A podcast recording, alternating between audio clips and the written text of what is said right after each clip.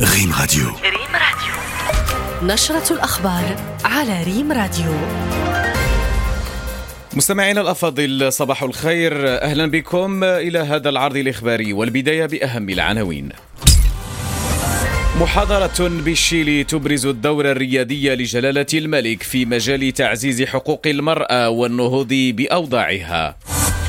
فوضى قانونية وتدهور حقوقي صارخ بمخيمات تندوف بحسب تقرير للمرصد الدولي للسلم والديمقراطية وحقوق الإنسان. وعبر العالم ببكين إعادة انتخاب تشي جي بينغ أمس رئيسا لجمهورية الصين الشعبية لولاية ثالثة تاريخية أهلا بكم من جديد. سلطت محاضرة نظمت بالعاصمة الشيلية سانتياغو الضوء على الدور الريادي لجلالة الملك محمد السادس في مجال ضمان تمتع المرأة المغربية بكافة الحقوق المكفولة لنظيراتها بالبلدان المتقدمة. سفيرة المملكة بسانتياغو كنز الغالي أبرزت خلال master class بالجامعة المركزية للشيلي الدفعة التي أعطاها جلالة جلالة الملك لحقوق النساء على مستوى التشريعات والإنجازات والتطلعات من خلال إشراك كافة مكونات المجتمع وليس فقط الحركة النسائية. عرض تقرير قدمه أمس بجنيف المرصد الدولي للسلم والديمقراطية وحقوق الإنسان رصد مشهدا قاتما لوضع ساكنة مخيمات تندوف من حيث ولوج الحقوق الأساسية في ظل فوضى قانونية وتملص الدولة المضيفة من مسؤوليتها. فعلى مختلف محاور حقوق الإنسان المدنية والسياسية والاقتصادية والاجتماعية والثقافية سجل تقرير الذي رصد أوضاع حقوق الإنسان بالمخيمات على مدى ثلاثة سنوات أنه في ظل غياب إطار تشريعي بشأن اللجوء وفقا للاتفاقيات الدولية لم يعرف وضع الساكنة المحتجزة بتندوف أي تقدم ولا زالت المفوضية السامية للاجئين تتحمل عبء المسؤولية تجاهها بدون انخراط البلد المضيف. وعبر العالم وكما كان منتظرا أعيد انتخاب تشي جي بينغ أمس رئيسا لجمهورية الصين الشعبية لولاية ثالثة تاريخية. بدر زيو معه باقي تفاصيل. شي جين بينغ رئيسا للصين لولاية ثالثة. أعيد انتخاب الزعيم البالغ 69 عاما. الجمعة إثر تصويت النواب بالإجماع لصالحه ب 2952 صوتا بدون معارضة أو امتناع. وبينما تبدو البلاد كأنها تخرج ببطء من الوباء يبدو شي جين بينغ أقوى من أي وقت مضى. إذ حصل في أكتوبر على تمديد لمدة خمس سنوات على رأس الحزب الشيوعي الصيني واللجنة العسكرية وهما المنصبين الأهم في سلم السلطة في البلاد. ومؤخرا وصفته صحيفة الشعب اليومية في سيرة ذاتية نشرتها عنه بأنه زعيم لا يكل مشيدة بروح التضحية لديه ومؤكدة أن الناس العاديين ينظرون إليه على أنه قريب عزيز. ومع اقتراب شهر الصيام استعدادات المغاربة لاستقبال هذا الشهر الفضيل تختلف من شخص لآخر.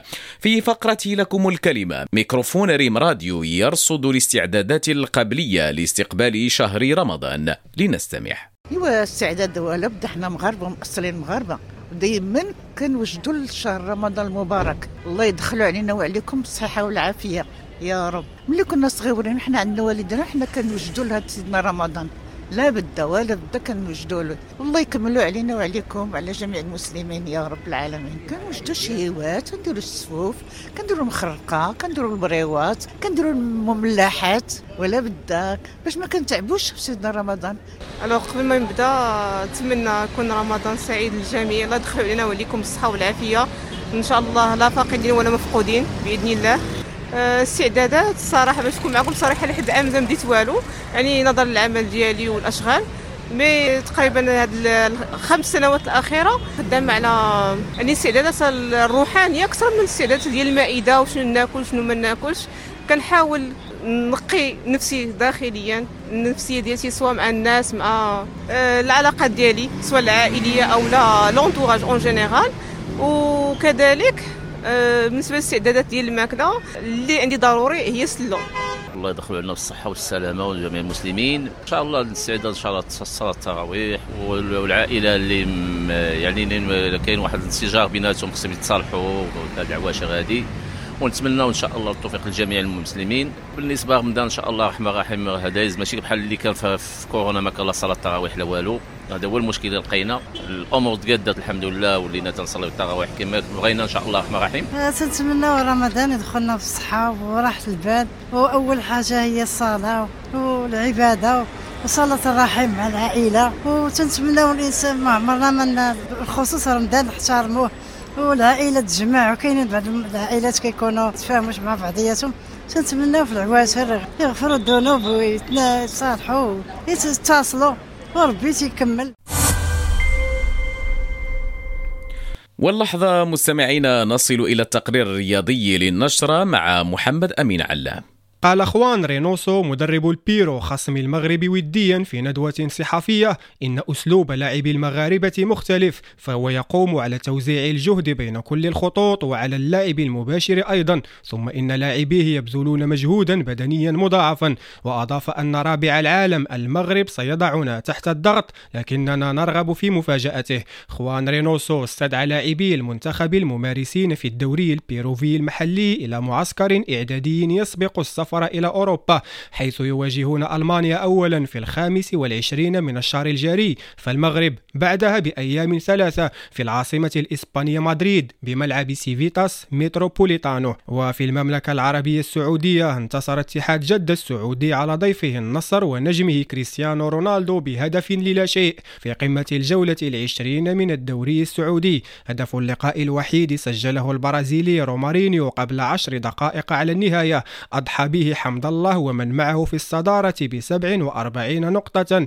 أما النصر ورونالدو سقطا إلى المركز الثاني بفارق نقطة وحيدة. ومعك محمد أمين علام نكون قد استوفينا مواد عرضنا الإخباري. شكرا على طيب المتابعة. إلى اللقاء.